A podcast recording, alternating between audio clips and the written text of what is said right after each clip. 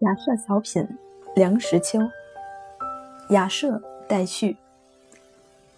到四川来，觉得此地人建造房屋最是经济。火烧过的砖常常用来做柱子，孤零零的砌起四根砖柱，上面盖上一个木头架子，看上去瘦骨嶙嶙、单薄的可怜。但是顶上铺了瓦，四面编了竹壁墙，墙上敷了泥灰。远远的看过去，没有人能说不像是座房子。我现在住的雅舍正是这样一座典型的房子。不消说，这房子有砖柱，有竹壁墙，一切特点都应有尽有。讲到住房，我的经验不算少，什么上支下斋、前廊后下、一楼一底、三上三下、亭子间、茅草棚、琼楼玉宇和摩天大厦，各式各样。我都尝试过。我不论住在哪里，只要住得稍久，对那房子便发生感情。非不得已，我还舍不得搬。这雅舍，我出来时仅求其能避风雨，并不敢存奢望。现在住了两个多月，我的好感油然而生。虽然我已渐渐感觉它是并不能避风雨，因为有窗而无玻璃。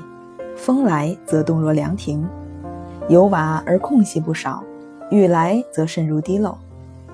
纵然不能避风雨，雅舍还是自有它的个性。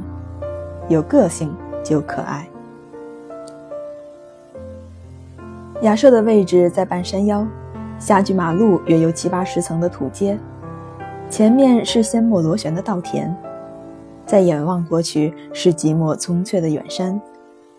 旁边有高粱地，有竹林，有水池，有粪坑，后面是荒僻的针莽未除的土山坡。若说地点荒凉，则月明之夜或风雨之日，亦常有客到。大抵好友不嫌路远，路远乃见情谊。客来则先爬几十级的土阶，进得屋来仍需上坡。因为屋内地板乃依山势而铺，一面高一面低，坡度甚大。客来无不惊叹，我则久而安之。每日由书房走到饭厅是上坡，饭后鼓腹而出是下坡，亦不觉有大不便处。雅舍共是六间，我居其二，壁墙不顾，门窗不严，故我与邻人彼此均可互通声息。邻人哄饮作乐，衣无失章，句句细语以及鼾声、喷嚏声、吮汤声、撕纸声、脱皮鞋声，均随时由门窗护壁的细处荡漾开来，破我岑寂。入夜则鼠子看灯，才一合眼，鼠子便自由行动，或帮核桃在地板上顺坡而下，或熄灯油而推翻烛台，或攀援而上帐顶。或在门框桌角上磨牙，使人使得人不得安枕。但是对于鼠子，我很惭愧地承认，我没有法子。没有法子一语是被外国人常常引用着的，以为这话最足代表中国人的懒懒惰隐忍的态度。其实我对付鼠子并不懒惰，窗上糊纸，纸一戳就破，门户关紧。而像鼠有牙，一阵咬便是一个洞洞。试问还有什么法子？洋鬼子住到雅舍里，不也是没有法子？比鼠子更骚扰的是蚊子。雅舍的蚊虱之盛是我前所未见的，聚蚊成雷，真有其事。每当黄昏的时候，满屋里磕头碰脑的全是蚊子，又黑又大，骨骼都像是硬的。在别处蚊子早已肃清的时候，在雅舍里则格外猖獗。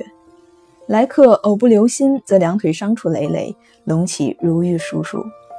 但是我仍安之。冬天一到，蚊子自然绝迹。明年夏天，谁知道我是还住在雅舍？雅舍最宜月夜，地势较高，得月较先。看山头吐月，红盘乍涌，一霎间清光四射，天空皎洁，四野无声。微闻犬吠，做客无不悄然。舍前有两株梨树，等到月升中天，清光从树间筛洒而下，地上阴影斑斓，此时尤为幽绝。直到兴完人散，闺房就寝，月光仍然逼近窗来，诸恶凄凉。细雨蒙蒙之际，雅舍亦复有趣。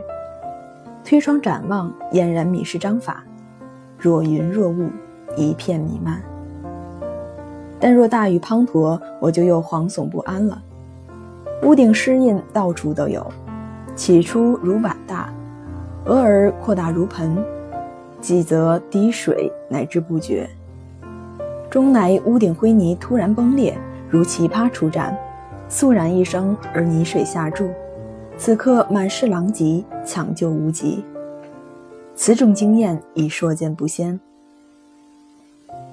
雅舍之陈设，只当得简朴二字，但洒扫服饰，不时有纤尘。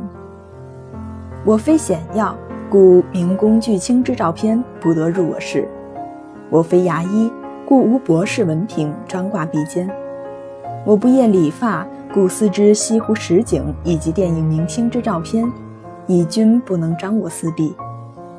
我有一机一椅一榻，酣睡写读。君宜有着，我亦不负他求。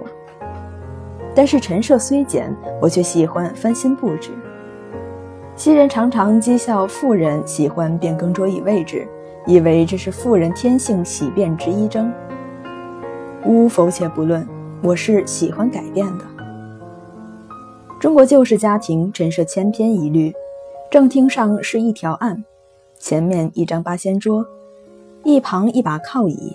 两旁是两把靠椅加一只茶几。我以为陈设宜求疏落参差之至，最忌排偶。雅舍所有毫无新奇，但一物一事之安排布置，举不从容。人入我室，即知此事我室。笠翁闲情偶记之所论，正合我意。雅舍非我所有，我仅是房客之一。